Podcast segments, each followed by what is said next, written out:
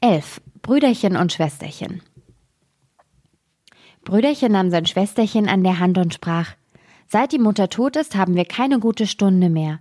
Die Stiefmutter schlägt uns jeden Tag, und wenn wir zu ihr Abends kamen sie in einen großen Wald und waren so müde von Jammer, Hunger und dem langen Weg, dass sie sich in einen hohlen Baum setzten und einschliefen.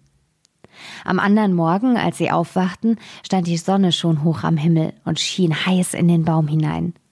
Da sprach das Brüderchen Schwesterchen, mich dürstet.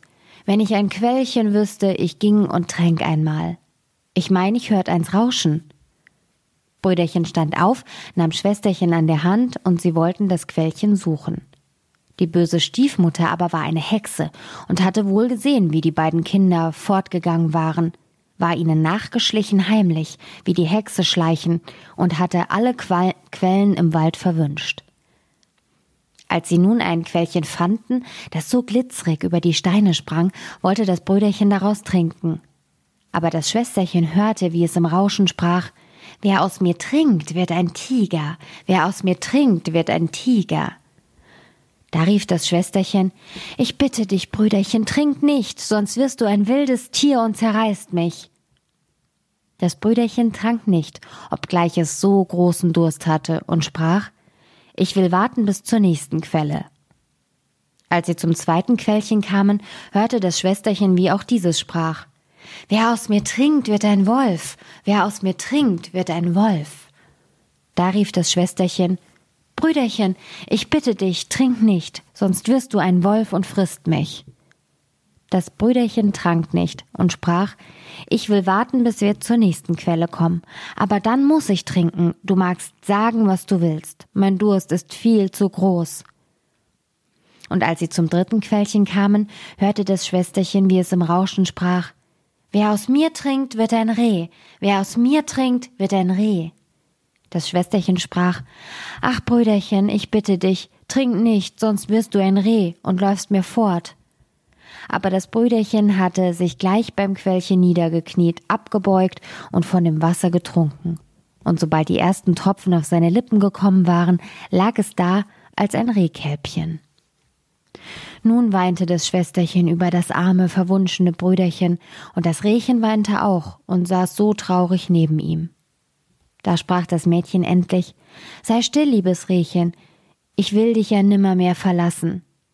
Dann band es sein goldenes Strumpfband ab und legte es dem Rehchen um den Hals und rupfte Binsen und flocht ein weiches Seil daraus.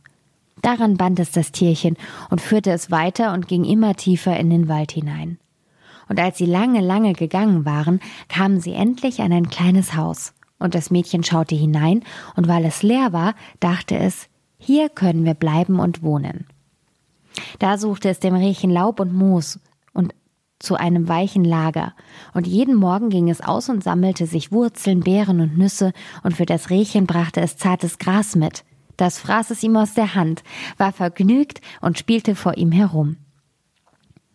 Abends, wenn Schwesterchen müde war und sein Gebet gesagt hatte, legte es seinen Kopf auf den Rücken des Rehkälbchens, das war sein Kissen, darauf schlief es sanft ein. Und hätte das Brüderchen nur seine menschliche Gestalt gehabt, es wäre ein herrliches Leben gewesen. Das dauerte eine Zeit lang, dass sie so allein in der Wildnis waren. Es trug sich aber zu, dass der König des Landes eine große Jagd in dem Wald hielt. Da schallte das Hörnerblasen, Hundegebell und das lustige Geschrei der Jäger durch die Bäume, und das Rehlein hörte es und wäre gar zu gern dabei gewesen. Ach, sprach es zum Schwesterlein, lass mich hinaus in die Jagd, ich kann's nicht mehr länger aushalten, und bat so lange, bis es einwilligte. Aber, sprach es zu ihm, komm mir ja abends wieder, vor den wilden Jägern schließ ich mein Türlein, und damit ich dich erkenne, klopf und sprich, mein Schwesterlein, lass mich herein. Und wenn du das nicht sagst, dann schließ ich mein Türlein nicht auf.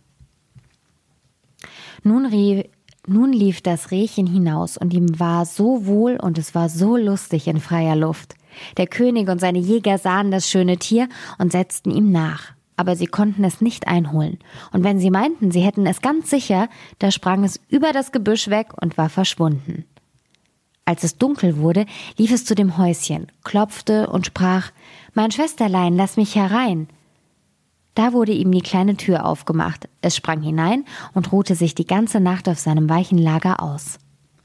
Am anderen Morgen ging die Jagd von neuem los.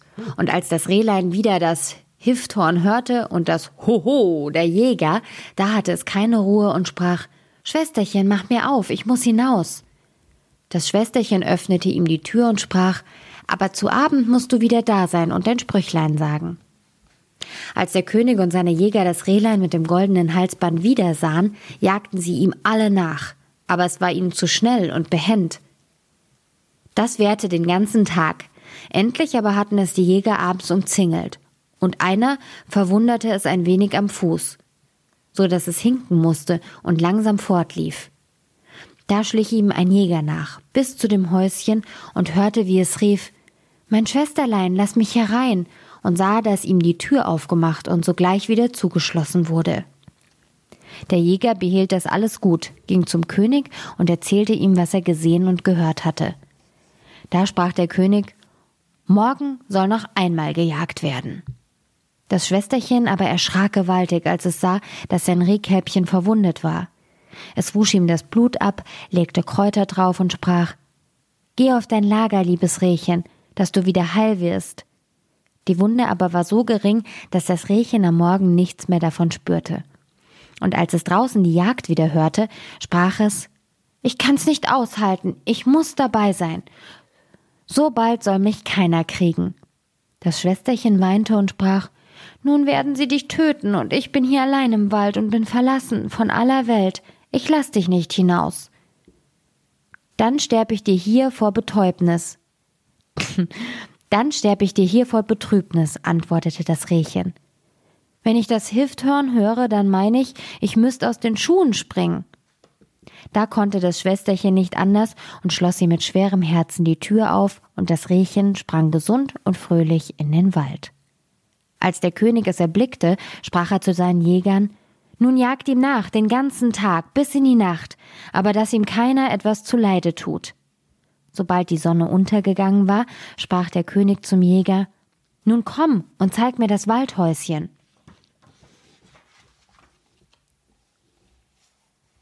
Und als er vor dem Türlein war, klopfte er an und rief Lieb Schwesterlein, lass mich herein. Da ging die Tür auf und der König trat herein. Und da stand ein Mädchen, das war so schön, wie er noch keins gesehen hatte. Das Mädchen erschrak, als es sah, dass nicht sein Rehlein, sondern ein Mann hereinkam, der eine goldene Krone auf dem Haupt hatte. Aber der König sah es freundlich an, reichte ihm die Hand und sprach Willst du mit mir gehen auf mein Schloss und meine liebe Frau sein? Ach ja, antwortete das Mädchen, aber das Rehchen muss auch mit, das verlasse ich nicht.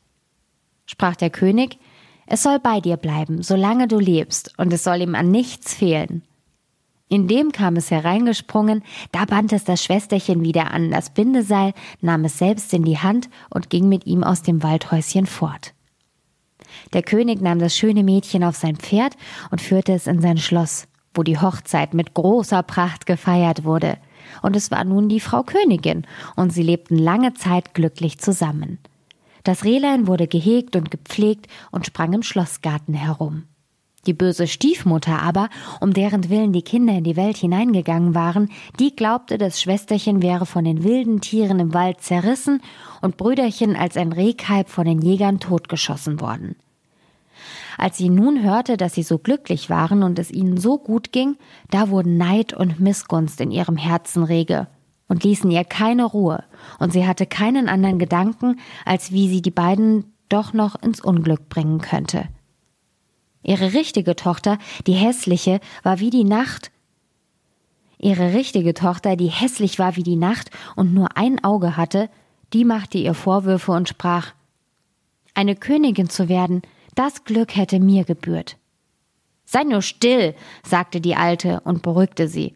Wenn's Zeit ist, will ich wenn's Zeit ist, will ich schon bei der Hand sein. Als nun die Zeit herangerückt war und die Königin ein schönes Knäblein zur Welt gebracht hatte und der König gerade auf der Jagd war, nahm die alte Hexe die Gestalt der Kammerfrau an, trat in die Stube, wo die Königin lag, und sprach zu der Kranken Kommt, das Bad ist fertig, das wird euch gut tun und frische Kräfte geben. Geschwind, ehe es kalt wird. Ihre Tochter war auch bei der Hand. Sie trugen die schwache Königin in die Badestube und legten sie in die Wanne. Dann schlossen sie die Tür ab und liefen davon. In der Badestube aber hatte sie ein wahres Höllenfeuer angemacht, das die schöne junge Königin bald ersticken musste. Als das vollbracht war, nahm die Alte ihre Tochter, setzte ihr eine Haube auf und legte sie ins Bett an der Königin Stelle. Sie gab ihr auch die Gestalt und das Aussehen der Königin, nur das verlorene Auge konnte sie ihr nicht wiedergeben. Damit es aber der König nicht merkte, musste sie sich auf die Seite legen, wo sie kein Auge hatte. Am Abend, als er heimkam und hörte, dass ihm ein Söhnlein geboren war, freute er sich herzlich und wollte ans Bett seiner lieben Frau gehen und sehen, was sie machte. Da rief die Alte geschwind Bloß nicht. Lass die Vorhänge zu. Die Königin darf noch nicht das Licht sehen und muss Ruhe haben. Der König ging zurück und wusste nicht, dass eine falsche Königin im Bett lag. Als es aber Mitternacht war und alles schlief, da sah die Kinderfrau, die in der Kinderstube neben der Wiege saß und allein noch wachte, wie die Tür aufging und die richtige Königin hereintrat. Sie nahm das Kind aus der Wiege, legte es in ihren Arm und gab ihm zu trinken. Dann schüttelte sie ihm sein Kisschen, legte es wieder hinein und deckte es mit dem Deckbettchen zu. Sie vergaß aber auch das Rehchen nicht, ging in die Ecke, wo es lag, und streichelte ihm über den Rücken. Darauf ging sie ganz stillschweigend wieder zur Tür hinaus, und die Kinderfrau fragte am anderen Morgen die Wächter, ob jemand während der Nacht ins Schloss gegangen wäre. Aber sie antworteten Nein, wir haben niemanden gesehen. So kam sie viele Nächte und sprach niemals ein Wort dabei. Die Kinderfrau sah sie immer, aber sie traute sich nicht, jemand etwas davon zu sagen. Als nun so einige Zeit verflossen war, da fing die Königin in der Nacht an zu reden und sprach Was macht mein Kind? Was macht mein Reh? Nun komm ich noch zweimal und dann nimmermehr. Die Kinderfrau antwortete ihr nicht, aber als sie wieder verschwunden war, ging sie zum König und erzählte ihm alles. Sprach der König Ach Gott, was ist das?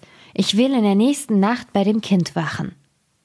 Abends ging er in die Kinderstube, aber um Mitternacht erschien die Königin wieder und sprach Was macht mein Kind? Was macht mein Reh? Nun komme ich noch einmal und dann nimmermehr. Und dann pflegte sie das Kind, wie sie es gewöhnlich tat, ehe sie verschwand. Der König traute sich nicht, sie anzureden, aber er wachte auch in der folgenden Nacht. Und sie sprach abermals was macht mein Kind? Was macht mein Reh? Nun komme ich noch diesmal und dann nimmermehr. Da konnte sich der König nicht zurückhalten, lief zu ihr und sprach Du kannst niemand anders sein als meine liebe Frau. Da antwortete sie Ja, ich bin deine liebe Frau und hatte in dem Augenblick durch Gottes Gnade das Leben wiedererhalten, war frisch, rot und gesund. Darauf erzählte sie dem König den Frevel, den die böse Hexe und ihre Tochter an ihr verübt hatten.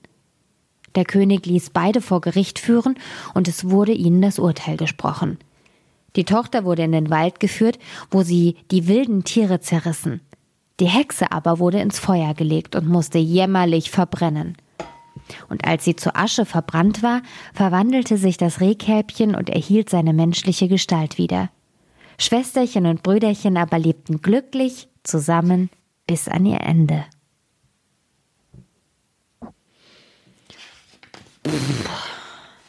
Boah, also. Oh, Rapunzel. Das ist auch wieder ganz schön lang. Na gut. Was hilft's? Dann Geschichte 12 Rapunzel.